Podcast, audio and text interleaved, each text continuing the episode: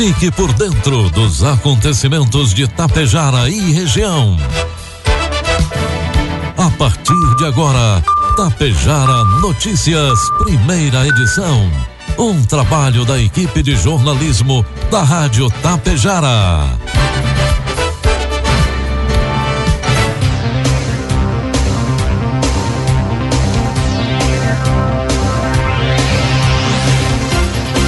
Bom dia, pontualmente 7 horas da manhã. Está no ar a partir de agora, aqui pela Rádio Tapejara, a primeira edição do Tapejara Notícias desta quarta-feira, hoje 17 de novembro de 2021. Tempo encoberto em Tapejara, 22 graus é a temperatura, 68% a umidade relativa do ar. Notícias que são destaques desta edição. Central Covid-19 aqui de Tapejara está a partir de hoje em novo endereço. Cartão cidadão do Programa Estadual Devolve ICMS está disponível em Tapejara. Santa Cecília do Sul realiza entrega de relatórios de fertilidades do programa Tecnologia no Campo. A abertura do Natal em Ibiaçá será no próximo domingo. Com oferecimento de Bianchini Empreendimentos e Agro Daniele, está no ar a primeira edição do Tapejara Notícias. Caro produtor, faça parte da safra parceira Agro Daniele. Negocie sua produção de milho e soja diretamente com a Agro Daniele, valorizando seu trabalho e a economia local. À sua disposição, uma excelente estrutura de recebimento, segurança, comprometimento e ainda mais oportunidades de investimento e renda para a nossa região. Ligue 54 3344 4200 ou procure o coordenador de uma unidade de recebimento de grãos Agro Daniele.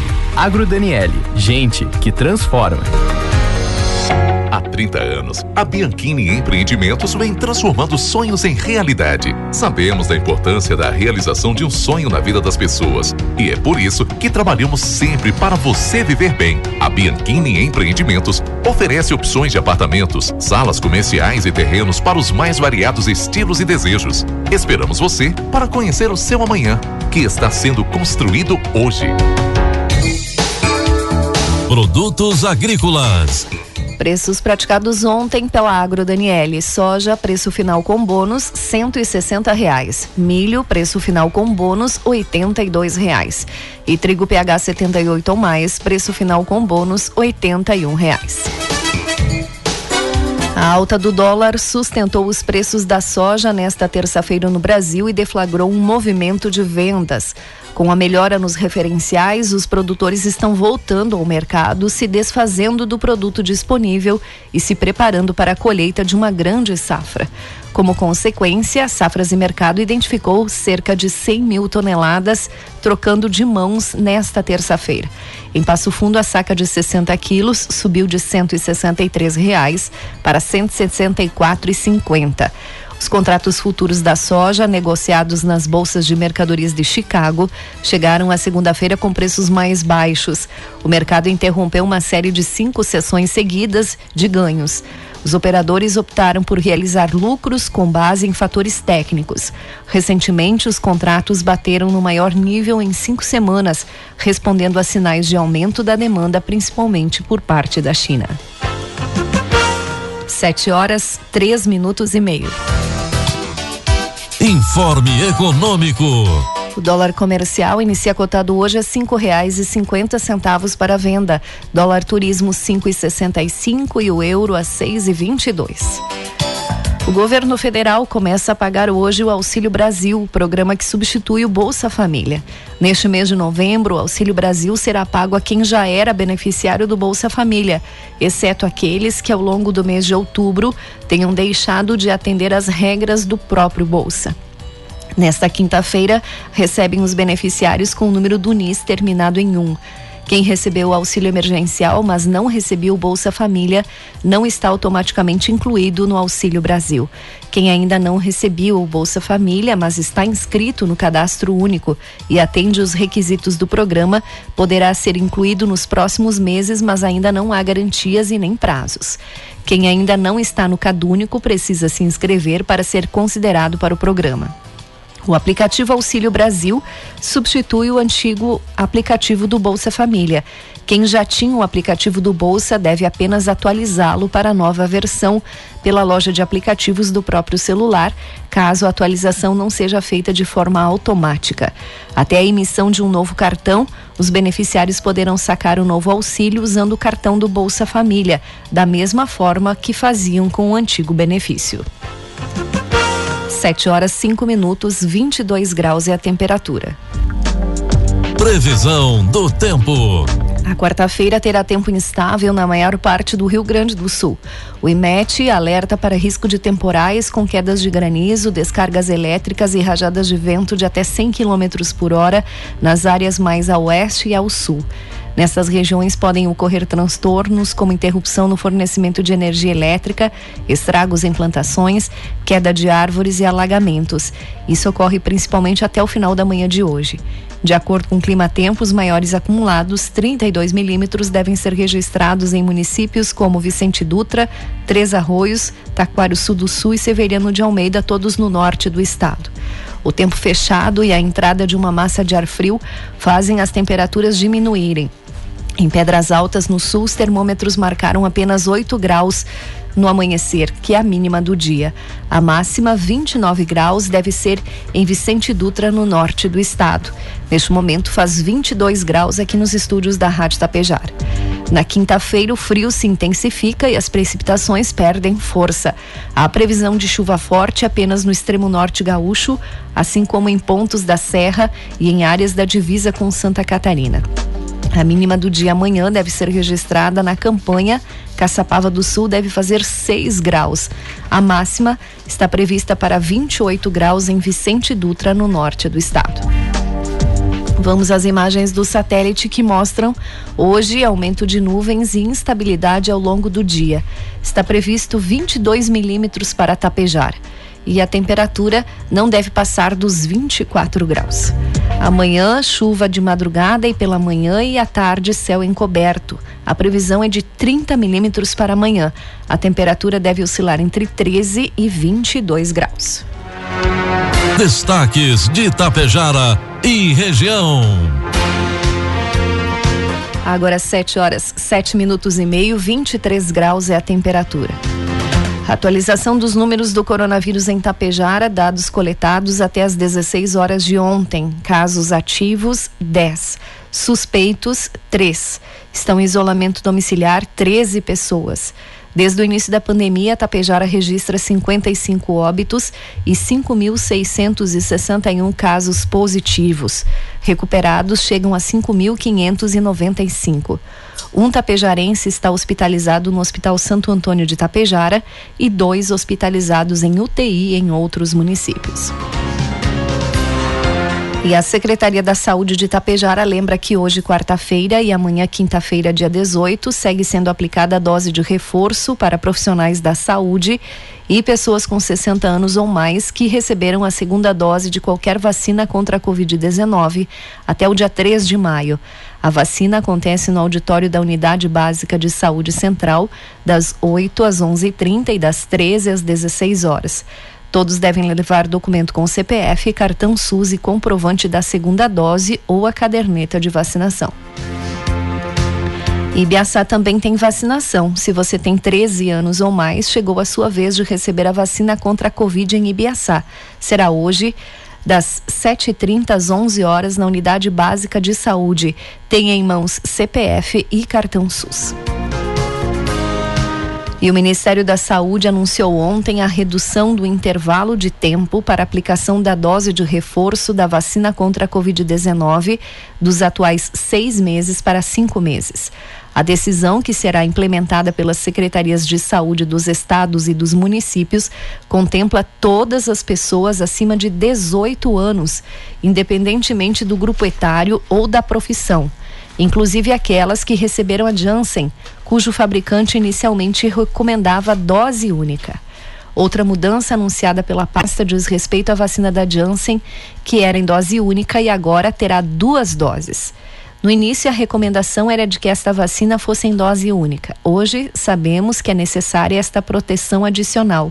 Então, quem já tomou a Janssen agora vai tomar a segunda dose do mesmo imunizante. E lá adiante, cinco meses após a segunda dose, um reforço com imunizante diferente, disse o ministro. A segunda dose de, da Janssen deverá ser ministrada a partir de dois meses da primeira aplicação.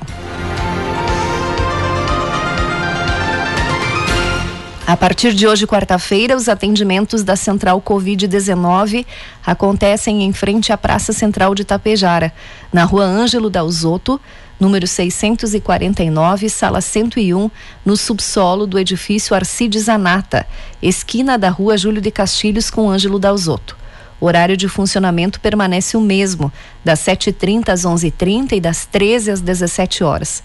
De acordo com informações do secretário de Saúde de Itapejara, Rangel Antônio Maciel, a Casa Covid-19 passará a atender nesse novo endereço e manterá o mesmo horário.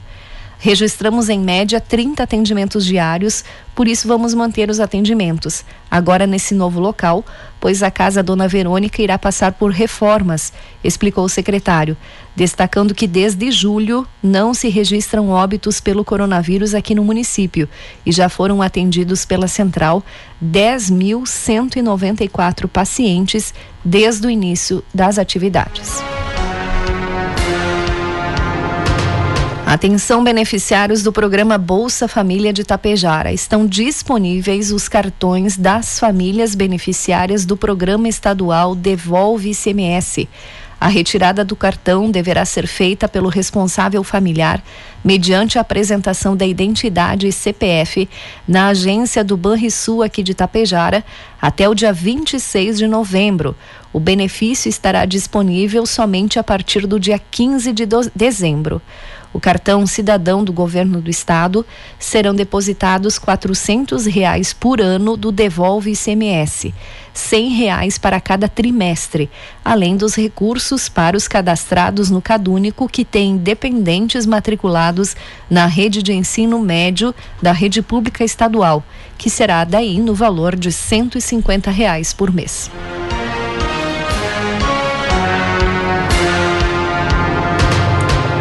22 graus é a temperatura e na tarde de ontem foi realizado na Câmara de Vereadores de Santa Cecília do Sul a entrega de 41 relatórios técnicos do programa Tecnologia no Campo. O programa Tecnologia no Campo, além de um programa inovador e pioneiro no município e até mesmo no estado, foi desenvolvido com o objetivo de levar a agricultura de precisão através de incentivos para a realização de amostragem georreferenciada da fertilidade de solo e análise e elaboração de mapas, correção e adubação em suas propriedades. O programa contempla no total mais de 80 propriedades rurais, totalizando mais de 935 hectares. O programa Tecnologia no Campo é mais um de nossos projetos que se tornou realidade, disse o prefeito. Realizar essa entrega aos agricultores nos traz uma enorme alegria. Quero exaltar também o excelente trabalho que a equipe técnica tem desenvolvido que, juntamente com a Secretaria da Agricultura, faz um belo trabalho, destacou o prefeito de Santa Cecília do Sul, João Cirineu Pelissaro.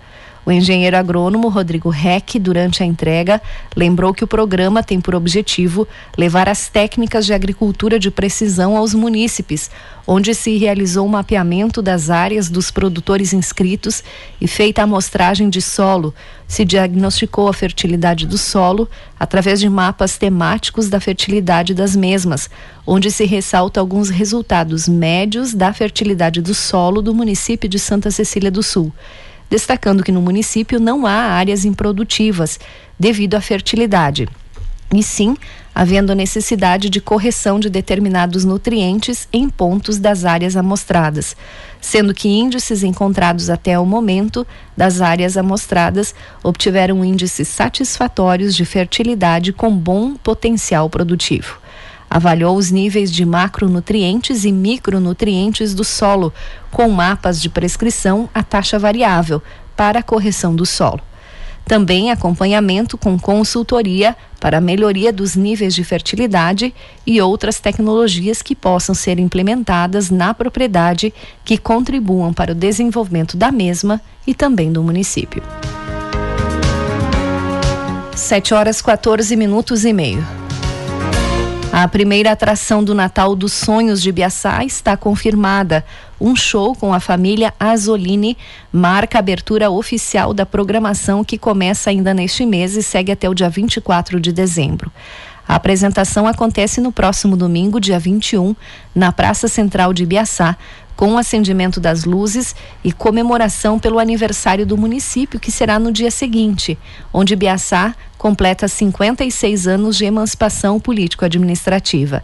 A programação também vai contar com apresentações, passeios, Vila da Neve e uma série de outras atrações voltadas à comunidade regional. Na última semana, as aulas do ProERD foram concluídas para os alunos do quinto e sexto ano da Escola Municipal de Ensino Fundamental Padre Raimundo Damin, na cidade de Água Santa.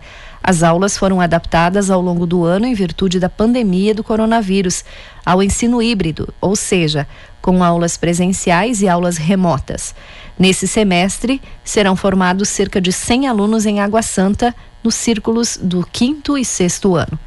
Ter um instrutor em sala de aula remete às ligações afetivas que são construídas antes da pandemia, onde as dúvidas ou curiosidades são sanadas, retomando as ligações interpessoais. Para os alunos que optaram em ficar em casa, a lição foi projetada pela plataforma educacional. Ao final da aula, foi realizado o sorteio de brindes que foram doados pelo Cicred e a Babilônia. No dia 1 de dezembro, os alunos destaques pela redação ProERD realizarão uma visita ao quartel do terceiro RPMON em Passo Fundo, onde serão reunidos os alunos destaque das escolas locais concluintes desse programa. E um projeto prevê rastreamento do câncer de mama. Quem traz informações é o repórter Christian Costa. Dados do Ministério da Saúde e do Instituto Nacional do Câncer apontam que o câncer de mama é uma doença que responde por 25% dos novos casos anuais de tumores no Brasil. Até 10% desses casos têm origem hereditária. Vale ressaltar que o diagnóstico precoce aumenta a chance de cura do câncer de mama para 95%. Por isso é fundamental usar todos os recursos oferecidos pela ciência projeto de lei quer incluir nas legislações estaduais o teste genético. Ele identifica a mutação nos genes como medida preventiva. A iniciativa é da deputada estadual Zilá Breitenbach, do PSDB. Tem mulheres que precisam de diagnósticos mais apurados. A mamografia não é suficiente, a, a tomografia não é suficiente. E nesses casos especiais, essa necessidade de mapeamento e rastreamento, ela é indispensável. Quando a gente fala que mamografia não, não é suficiente, são os casos de mulheres que têm alto risco e que a mamografia denunciou algum problema e que os médicos dirão quais são as mulheres que precisarão fazer um mapeamento mais acurado. A chamada medicina de precisão é oferecida por instituições privadas do sistema de saúde. Porém, 70% dos pacientes são usuários da rede pública e não têm acesso ao teste de mapeamento genético. Agência Rádio Web, de Porto Alegre, Christian Costa. Agora 7 horas 18 minutos, 22 graus é a temperatura. Encerramos por aqui a primeira edição do Tapejara Notícias. Outras informações durante a programação da Rádio Tapejara. Às 12 horas e 30 minutos tem a segunda edição. A todos um bom dia e uma ótima quarta-feira.